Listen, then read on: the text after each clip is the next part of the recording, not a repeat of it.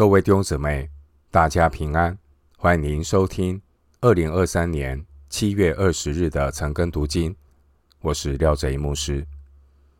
今天经文查考的内容是《使徒行传》十三章一到十二节，《使徒行传》十三章一到十二节内容是圣灵差派短宣队，第一站在约帕服事。首先，我们来看《使徒行传》十三章一到三节。在安提阿的教会中，有几位先知和教师，就是巴拿巴和称呼尼杰的西面、古利奈人路求与分封之王西律同养的马念，并扫罗。他们侍奉主进食的时候，圣灵说。要为我分派巴拿巴和扫罗去做我召他们所做的工。于是禁食祷告，按手在他们头上，就打发他们去了。经文一到三节，我们看到安提阿教会差派巴拿巴和保罗去外邦传福音。经文第一节提到在。安提亚的教会中有几位先知和教师。关于圣灵赐给教会的恩赐，在哥林多前书十二章二十八节记载，提到有使徒、先知和教师。先知是指在各个教会中，按照圣灵的启示，成为神话语的出口。或是预言将要发生的事情。教师是在一个地方教会当中，他教导圣经神的话。经文第一节并没有特别提到谁是先知，谁是教师，因为同一个人可能兼有几种的恩赐，不止一种恩赐。经文第一节提到巴拿巴和称呼尼杰的西面、古利奈人入球与分封之王西律同养的马涅，并扫罗，这五位领袖形成一个恩赐彼此配搭的组合，而只有在基督里才能够有这样的一个合一。经文第一节的巴拿巴。巴拿巴是一个亚兰的名字，意思是劝慰之子。巴拿巴他是出生在居比路的犹太人。巴拿巴他也是耶路撒冷教会差派来的代表。经文第一节的尼结，这是一个亚兰的名字，尼结的意思是黑，黑色的黑，而西面是个犹太的名字。意思是听见，所以称呼尼结的西面，他可能是一位黑皮肤的犹太人。经文第一节的路求，这是一个罗马的名字，意思是白，白色的白。古利奈人路求，他可能是安提阿教会的创始人之一，十一章二十节，他来自北非的利比亚。经文第一节的马念，这是一个犹太的名字，意思是安慰者。马念来自加利利，他可能是给分封之王希律安提帕小时候做玩伴的奴隶。他们两个一起长大，但是现在却是分道扬镳。希律安提帕，他后来因为藐视耶稣，已经死亡。而马念则是跟从耶稣，现在年近七十，但仍然继续被神来使用。经文第一节提到扫罗，扫罗是一个犹太的名字，意思是渴望。扫罗来自学术中心大数，扫罗他是一个经过严格训练的法利赛人。经文第二节说。他们侍奉主进食的时候，原文的这个侍奉与进食是并列的，表示他们是以进食祷告来侍奉主。经文第二节那个侍奉的含义，侍奉是指侍立在主面前，等候主的吩咐。基督徒是主的仆人，在主眼中的好仆人就是忠心舍己、聆听。弟兄姊妹，一个人如果不肯安静下来等候主的吩咐，只顾着自己忙个不停，虽然表面上好像很热心摆上，但其实就是只是在满足自己属灵的感觉，并不是真正的在侍奉主。经文第二节说，要为我分派巴拿巴和扫罗去做我召他们所做的工。经文第二节是《使徒行传》中圣灵第一次向教会发布命令。圣灵呼召巴拿巴和扫罗所做的工，并不是去改良社会，或是周济穷人，而是传讲福音。耶稣的福音是这个世界问题的出路，是人类未来的盼望。巴拿巴和扫罗这次外出宣教，并不是根据教会的计划，也不是由于环境的逼迫。巴拿巴和扫罗这次外出宣教，完全是出于圣灵主动的差遣。十三章第二节，因为万有都是本于他，依靠他，归于他。罗马书十一章三十六节，弟兄姊妹。神如果要发起他的工作，神也必然会先呼召他的工人。神呼召工人，并不是依靠有人毛遂自荐，神也不需要别人给他下指导棋。以赛亚书四十章十三节，因为出于血气的自告奋勇，往往会半途而废；而出于肉体的越俎代庖，往往会。适得其反。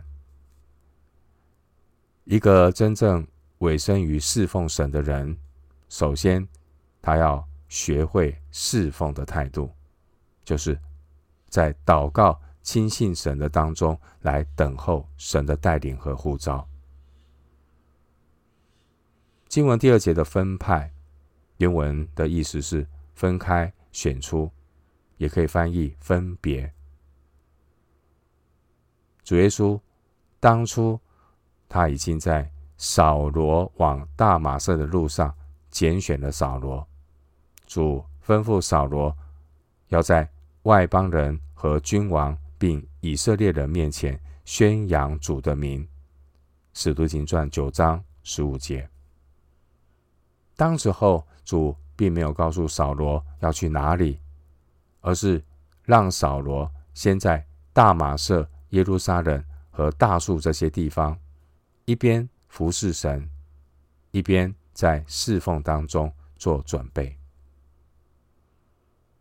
就如同当年神在乌尔呼召亚伯拉罕，亚伯拉罕蒙召的时候，就遵命出去，往将来要得为业的地方去。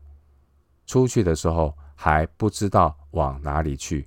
希伯来书十一章第八节，神的带领是一步又一步，我们不用太着急，按着神的步调，一步一步的紧紧跟随。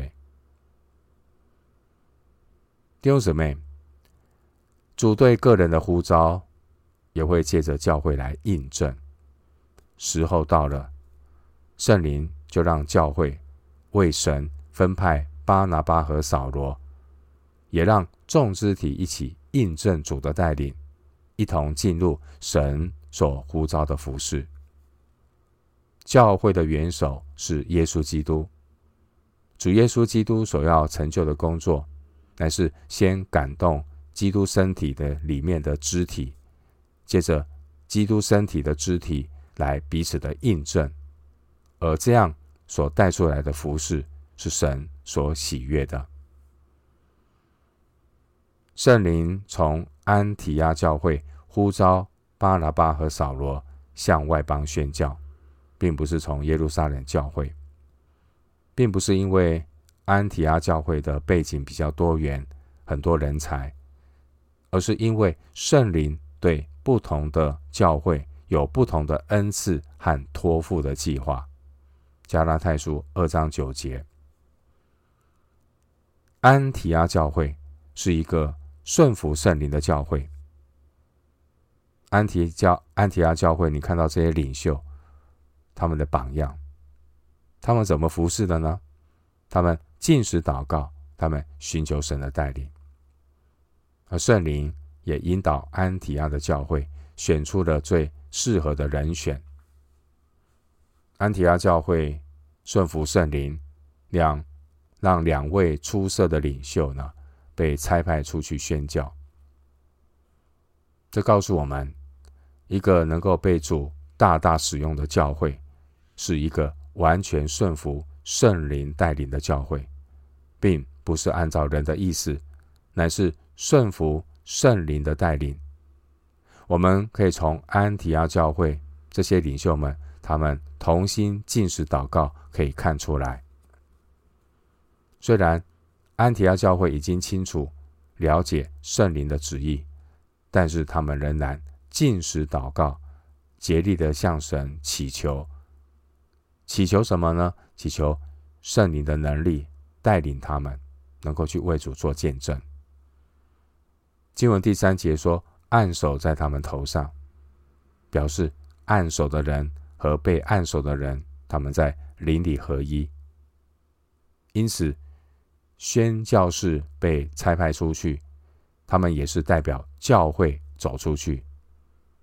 这些出去宣教的工人，他们并不孤单，因为他们有主的同在，也有教会的祷告和守望。回到今天的经文，《使徒行传》十三章四到五节。他们既被圣灵差遣，就下到西流基，从那里坐船往居比路去。到了撒拉米，就在犹太人各会堂里传讲神的道，也有约翰做他们的帮手。经文四到五节，我们看到巴拿巴一行人由西流基坐船到居比路，他们先在犹太。会堂传道。关于保罗这一生当中的宣教旅程，总共有三次，而第一次宣教的旅程记录在《使徒行传》十三章的第四节到十四章的二十六节。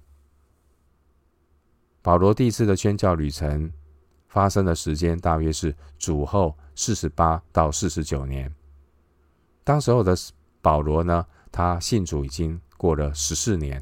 加拉太书二章一节，而教会历史上这一次远方的宣教，并没有欢送的仪式，也没有其他的使徒来致辞，只有三个人静静的坐上一艘没有名字的船，带着简单的行囊。和耶稣基督的福音，而从此以后，开始了改变整个世界的旅程。经文第三节，我们看到打发巴拿巴和扫罗，打发巴拿巴和扫罗出去宣教的是教会，但到了第四节提到差遣。差遣巴拿巴和扫罗出去宣教的却是圣灵。这两位宣教士，他们在教会的祷告中被打发出去宣教。第三节，而教会的责任，并不是给他们制定什么计划。教会的责任就是与神同工，为他们祷告，让圣灵自己一路。带领他们传福音的脚步，弟兄姐妹，宣教士最重要的资格就是要被圣灵差派。第四节，人不是凭着自己来做宣教士，教会和神学院也不能够制造传道人，只有主自己呼召，只主自己才能够差遣工人。人呢，如果是自己强出头来为神做工，即使他的目的是为了传福音或服侍教会，但是人的内心一旦有了人的骄傲和血气，最终也会带来亏损。安提阿教会值得我们学习的榜样是安提阿教会，它是一个有侍奉。有侍奉的教会，这边的谈到的侍奉指的是态度。他们侍奉的态度就是祷告与神同工，这也是今日教会最需要学习的功课。今日的教会依靠人力来做事工，却不依靠圣灵来与神同工，结果就是一场热闹。注意到，神所喜悦的是仆人的态度，因此，神也是透过侍奉的过程来检验侍奉者的生命。到底呢？服侍是为了自己凸显自己，还是真正做主的仆人？谦卑与圣灵同工，愿意同心祷告，也与别人同心配搭。主内的肢体，每一位基督徒要学习仆人侍奉的态度，就如同安提阿教会。前面经文第二节说，他们侍奉主禁食祷告的时候，我们看到安提阿教会的领袖，他们在侍奉和祷告上做榜样。基督徒要学习谦卑与神同工。也谦卑与人同工，这是舍己的功课。因为只有放下自己的坚持，人才能够接受圣灵的调度、圣灵的差遣，而这样的人，他才能够成为合用的器皿。经文第四节说，他们既被圣灵差遣，就下到溪流基，从那里坐船往居比路去。经文第四节，下到西流基，西流基位于安提阿向西约三十公里，是属于奥容特斯河出海口附近的一个港口。经文第四节提到，步道的第一站是居比路。居比路是地中海东部的一个大岛，也是巴拿巴的家乡。四章三十六节。居比路岛上的居民大都是希腊人，而安提阿教会也有人来自居比路岛。十一章十九到二十一节，经文第五节提到萨拉米，萨拉米位于居比路岛东岸。萨拉米是一个港口，距离西流基港两百一十公里。萨拉米是一个希腊化的城市。犹太人很多，所以可能不止只有一间会堂。第五节，使徒保罗他虽然蒙召做外邦人的使徒，然而当保罗到各地布道的时候，保罗他通常会先到犹太人的会堂讲道，把福音先传给犹太人。罗马书一章十六节。经文第五节的约翰，约翰是巴拿巴的表弟，又叫马可。使徒行传十二章十二节、二十五节，约翰、马可很可能也有亲友住在居比路。回到今天的经文，使徒行传十三章六到八节，经过全岛，直到帕福。在那里遇见一个有法术、假充先知的犹太人，名叫巴耶稣。这人常和方伯、士求保罗同在。士求保罗是个通达人，他请了巴拿巴和扫罗来，要听神的道。只是那行法术的以吕马抵挡使徒，要叫方伯不信真道。经文六到八节，我们看到巴拿巴一行人在帕福遇到行法术的巴耶稣，他阻挡省长士求保罗信耶稣。经文第六节的帕福位于居比路岛的西端，距离沙拉米大约一百八十公里，是居比路行省的首府。第六节的巴耶稣，意思是约书亚的儿子。经文第七节提到方伯，方伯是罗马省长的头衔。方伯他民事的权利与巡抚相同，但是呢，方伯没有军事的权利。当时候，罗马帝国把意大利之外的领土分为皇帝行省、元老院行省和藩属国。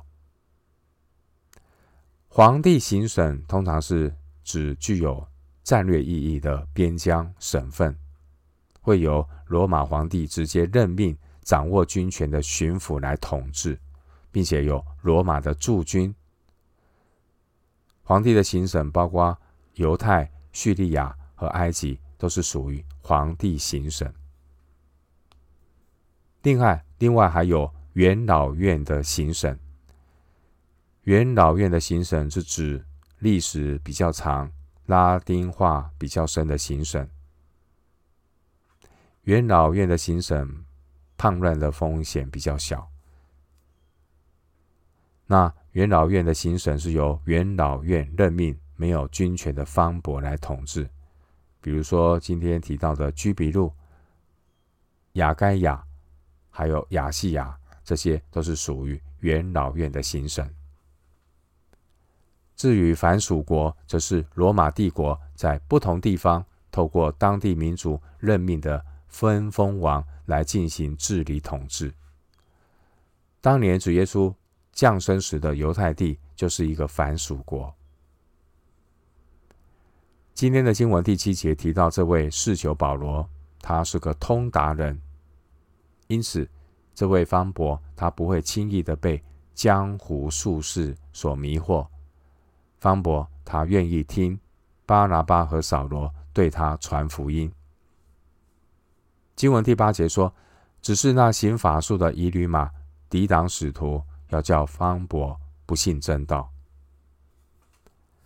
传福音的过程难免会遭遇属灵的征战，也可能会遭受到既得利益者的阻挡，而这些阻挡的势力背后往往有邪灵的挂钩。那接下来我们继续来看使徒保罗如何对付这个行邪术的以吕马。使徒行传十三章九到十二节，扫罗。又名保罗，被圣灵充满，定睛看他说：“你这充满各样诡诈奸恶魔鬼的儿子，众善的仇敌，你混乱主的正道还不止住吗？现在主的手加在你身上，你要瞎眼，暂且不见日光。他的眼睛立刻昏蒙黑暗，四下里求人拉着手领他。”方伯看见所做的事，很稀奇主的道，就信了。经文九到十二节，我们看到保罗他被圣灵充满，斥责这个江湖术士，导致这个行法术的巴耶稣双眼昏蒙黑暗，看不见了。而同时，保罗也带领省长方伯信耶稣。经文第八节，保罗面对行法术的以吕马，保罗走到前面，依靠圣灵的大能，彰显神的权柄和能力。从这个时候起，扫罗就成了宣教团队的领袖。从此以后，扫罗的称呼改为保罗。第九节，保罗他是罗马的公民，保罗是他罗马的名字。保罗这个名字的意思是小的。一个罗马公民也可以拥有另外的名字，也就是出生的时候所取的昵称。保罗他犹太的名字是扫罗，扫罗可能是保罗他他的一个希伯来的名字，扫罗。扫罗的意思是渴望。而过去呢，保罗在犹太人中使用扫罗这个称呼，而现在保罗他开始进入以外邦人为主的环境中宣教，他就使用保罗这个罗马人的名字，而希伯来名字扫罗只在向犹太人做见证的时候才会使用。使徒行传二十二章第七节，使徒行传二十六章十四节。在前面十三章第四节，我们看到保罗他是被圣灵差遣出去宣教。现在呢，当保罗面对属灵征战的时候，第九节说保罗他被圣灵充满，以致保罗他依靠圣灵的大能击退仇敌，而这一切都有圣灵的带领。关于属灵征战的对手，过去抵挡福音真道的势力，包括法利赛人的教条主义、撒都该人的理性主义；而现在抵挡福音真道的势力，是来自术士的神秘主义。弟兄姊妹，今天的信徒也常常被一些法术、迷信的通灵。新纪元的神秘主义所诱惑，以至于远离神，信心受到影响。基督徒很重要的就是十三章第二节的侍奉主、进食祷告的操练。基督徒都是主的仆人，主的仆人就是要侍奉主，等候聆听主的带领。今天很多基督徒。生命没有方向，也不懂得分别时间来亲近神，并且在教会同心的祷告上也时常缺席。难怪今天我们看到魔鬼是如此的猖獗，而教会却是如此的软弱无力。基督徒不要自满骄傲，基督徒要谦卑警醒。经文九到十一节，我们看到圣灵带领保罗果断的击退仇敌。保罗他倚靠圣灵的大能，揭穿假冒的神秘主义。新约圣经以弗所书六章十二节，以弗所书六章十二节说：“因我们并不是与属血气的争战，乃是与那些执政的、掌权的。”管辖着幽暗世界的，以及天空属灵气的恶魔征战。经文第十节，我们看到保罗他被圣灵充满以后，他严厉的斥责被邪灵辖制的以吕马说：“你这充满各样诡诈奸恶魔鬼的儿子，众善的仇敌，你混乱主的正道还不止住吗？”经文第十节。我们看到保罗，他故意不称呼术士的名字。术士的名字叫巴耶稣，第六节，意思是约书亚的儿子。而保罗却称呼这个江湖术士是魔鬼的儿子，他不是约书亚的儿子。第十节，保罗斥责他说：“你混乱主的正道还不止住吗？”第十节的正道原文就是正直的道路。经文十一节，保罗说：“现在主的手加在你身上，你要瞎眼，暂且不见日光。”这是保罗对外宣教行程所行的第一个神迹。在使徒行传二十六章十八节有记载，保罗提到他的呼召，主差遣保罗传福音给外邦人，要叫他们的眼睛得开，从黑暗中归向光明，从撒旦权下归向神。使徒行传二十六章十八节。而保罗所行的第一个神迹，却是叫行邪术的假先知眼睛立刻昏蒙黑暗。十一节。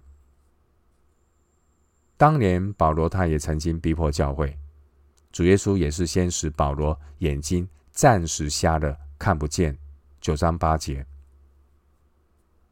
弟兄姊妹，我们的主能够使人肉体的眼睛暂且不见日光，而我们的主也能够打开人的心眼，使人能够得见耶稣福音的真光。经文第七节提到这位居比路的方伯，他的名字也叫保罗。这位外邦的方伯，他看见了圣灵大能的彰显。使徒保罗以神所赐的权柄，捆绑以吕马背后黑暗的权势，印证所传的福音真道。这也让方博对于神的道从感兴趣。转变成为一个相信的人。居比路的方博，他是保罗宣教旅程中第一位信主的外邦人。弟兄姊妹，今天的经文六到十二节，我们看到一个行法术的犹太人被圣灵大能封住眼睛，陷入黑暗；而我们也看到一位外邦人方伯。他得到圣灵的光照，相信福音真道。这位抵挡福音真理的犹太假先知，他的眼睛瞎了。这也象征以色列人的盲目被蒙蔽。二十八章二十六到二十七节。从此以后，外邦人就逐渐成为使徒保罗传福音的主要对象。我们今天经文查考就进行到这里，愿主的恩惠平安与你同在。